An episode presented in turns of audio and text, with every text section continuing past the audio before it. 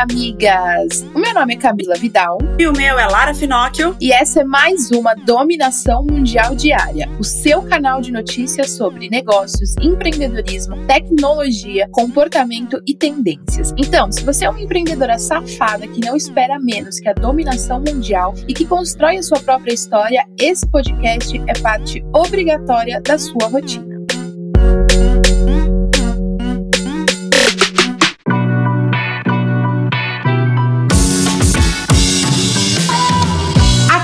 Chegou, amigas, e hoje vamos refletir juntas aqui. Eu quero perguntar para você o que, que você já fez em janeiro, porque assim, janeiro voou, já estamos quase no final de janeiro e pelo menos desse lado eu estou desde o dia 3 de janeiro lançando coisas, fazendo mil movimentos e me colocando sempre aí à prova para cumprir os meus objetivos. Uma coisa que eu me comprometi esse ano é bater um objetivo, uma meta financeira e eu estou fazendo tudo possível para isso. Então, já comecei lançando imersão, depois abrimos o curso da jornada, a gente já tá lançando várias coisas e o que eu quero trazer para vocês, migas, uma reflexão é: por mais que não esteja perfeito, por mais que não esteja do jeito que você queria, com as condições perfeitas, faça o que tem que fazer. A gente já tá aí quase no final de janeiro e o que você fez até agora, sabe? Faça o que tem que fazer, não é para se cobrar alta produtividade, mas é para você olhar para trás e ver o que você já poderia ter feito esse ano que você não fez por estar tá esperando uma condição perfeita. Então parte para ação amiga, porque a gente já vai entrar em fevereiro, minha filha, ó, 2021 a gente tem que dominar o mundo. Exatamente. E o mais importante também em relação a isso é, é se você é uma pessoa aqui no, em 2020 que vai falando assim, ah, as coisas não dão certo, e você não, não corre atrás, e, e tudo dá errado comigo. E aí chegou 2021, 27 de janeiro, você ainda não fez nada, então eu acho que o problema não era o ano, não era a pandemia, não era nada disso, né? O problema pode estar em você. Então para, reflete, pensa, o mês já tá acabando, então já se foram os primeiros 30 dias de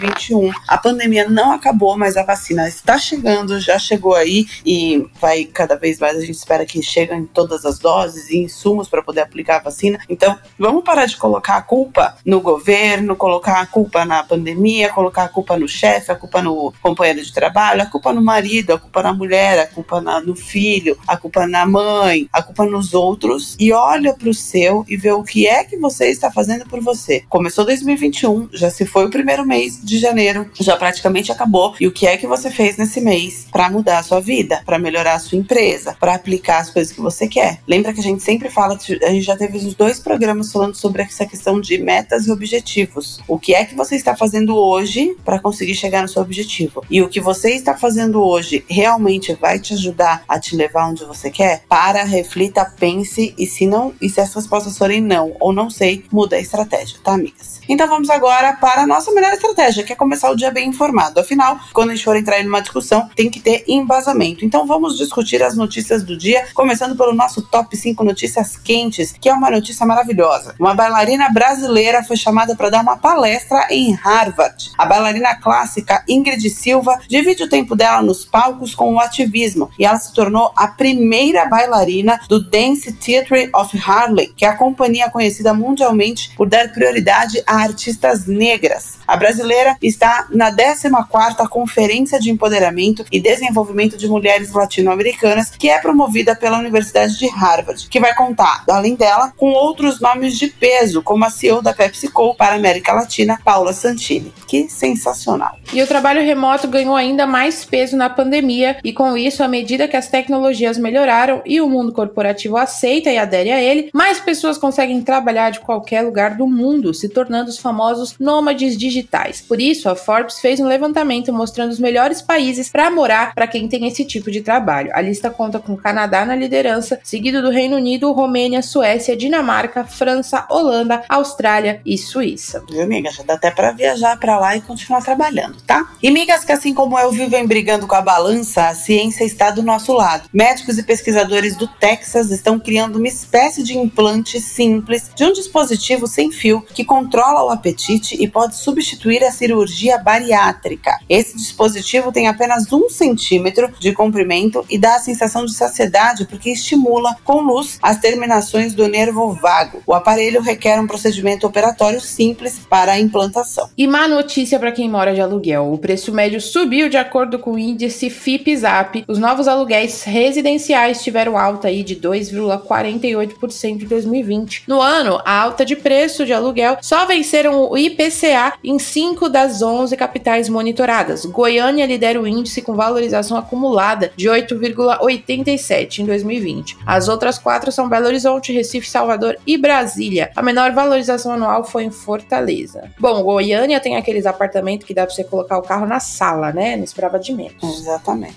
Outro nível. E uma pesquisa publicada no começo dessa semana na revista científica Nature mostra que os anticorpos para Covid-19 em pacientes que tiveram a doença ficaram mais potentes seis meses após a infecção. Ou seja, quem já pegou coronavírus pode ficar imune durante seis meses. O estudo é liderado por brasileiros e outros pesquisadores da Universidade Rockefeller, nos Estados Unidos. A análise mostrou que os níveis de células B de memória específicas permaneceram os mesmos nesse período e que os anticorpos que elas criaram seis meses depois da primeira infecção foram mais fortes do que os originais.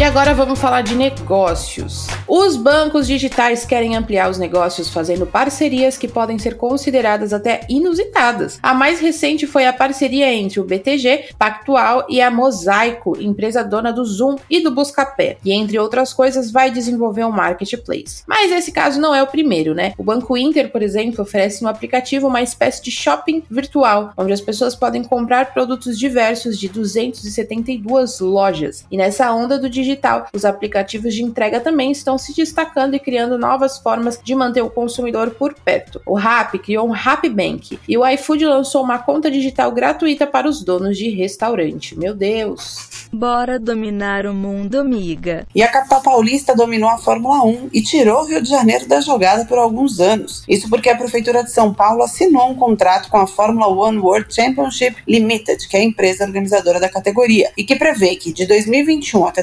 2025 apenas uma corrida será realizada no Brasil. Essa corrida, obviamente, será de Interlagos, que agora vai se chamar GP São Paulo. A Prefeitura de São Paulo usou a lei de falências para decretar sigilo em todos os documentos relativos relativos ao contrato firmado com a Fórmula 1 para a compra de cinco etapas do campeonato. Com certeza não pagou barato, mas a gente sabe que eventos como esse geram muitos e muitos e muitos negócios, além de trazer muita gente para a cidade, movimenta é, o turismo, o comércio, a economia, e aí isso se torna muito positivo. Tem que investir para ter retorno, né, amigas? Quem dizia que o mercado imobiliário não estava aquecido em 2020 se enganou. Saiu o balanço da Cirela, que lançou 25 empreendimentos no quarto trimestre de 2020, 11 a mais que no mesmo período do ano anterior, totalizando aí 2,9 bilhões, alta de 105,6%. Somando o ano todo, foram lançados 57 projetos, que somam 5,8 bilhões. Próxima notícia antes da dominação mundial. E 800 milhões de reais. Nossa, duas notícias com cifras altíssimas, não é mesmo? Essa foi a quantia aprovada pelo Conselho de Administração do Magazine Luiza, de debentures simples, não conversíveis e ações da companhia. De acordo com a companhia, os recursos obtidos serão integralmente utilizados para a otimização do fluxo de caixa de seus negócios. Isso que eu chamo de um belo fluxo de caixa, né? Eu quero que dinheiro assim flua para mim também. E mais uma notícia de parceria por aqui. A Ambev firmou uma parceria com a Fábrica Nacional de Mobilidade para a compra de mil vans e caminhões elétricos. A startup, que em 2019 foi uma das finalistas da primeira edição do programa Aceleradora 100 Mais da Ambev, produz veículos em áreas exclusivas na fábrica da Agrale, em Caxias do Sul. A fabricante de bebida já tinha um acordo de intenção de compra de 1.600 caminhões elétricos da Volkswagen Caminhões e Ônibus. A produção das primeiras 100 unidades começará no segundo semestre na fábrica da montadora em Resende. Olha, a gente sabe que muita empresa gosta de ter as coisas próprias, mas essa aí, a Ambev levou a sério, tipo, muitos caminhões próprios maravilhosos.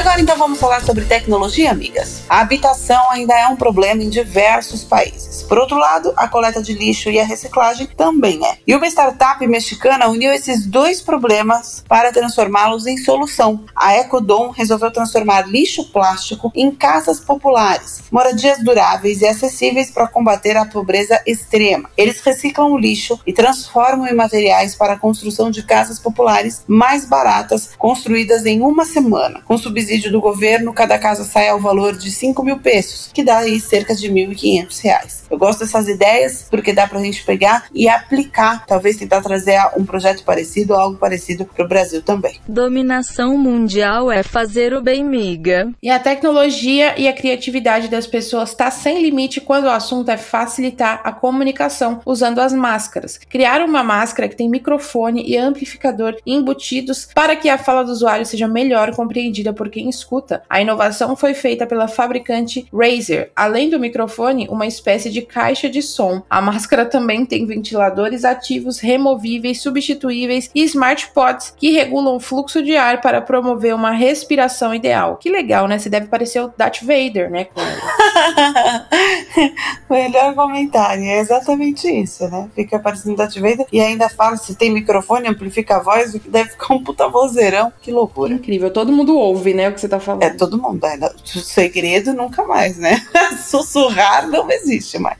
Bora dominar o mundo, miga. E depois do novo Samsung, chegou a vez da Motorola apresentar novidades, mas dessa vez é no preço. Enquanto isso, né, a gente já falou aí na, nessa semana que a LG tá saindo do mercado de smartphones. Mas nós estamos falando agora do Moto G8 Plus, que é um celular que rivaliza com o Moto G9 Play na categoria de smartphone intermediário da própria Motorola. Os telefones apresentam semelhanças na ficha técnica, como a câmera tripla de até 48 megas e a armazenamento de 64 GB. A boa notícia é que caiu o preço, olha que loucura. Esse aparelho chegou no Brasil a um preço sugerido de R$ 1.699, mas já pode ser encontrado atualmente por R$ 1.180, ou seja, um desconto aí de 420 reais. Então você que está procurando um smartphone legal com desconto, vai aí na Motorola que tem algumas opções para vocês. A gente não gosta só de luxo, gosta também de economia. Por outro lado, a gente tem uma notícia não muito boa para quem quer comprar um computador e que pode refletir no celular também. Os preços dos produtos devem continuar caro no primeiro semestre, pelo menos. Um dos principais motivos para isso é a queda na fabricação das suas peças internas de materiais semicondutores. Desde o início do ano passado, a pandemia da Covid-19 provocou na China, um dos principais produtores dos componentes componentes no mundo, em outros países, efeitos que não permitiram retomar a produção para atender essa demanda.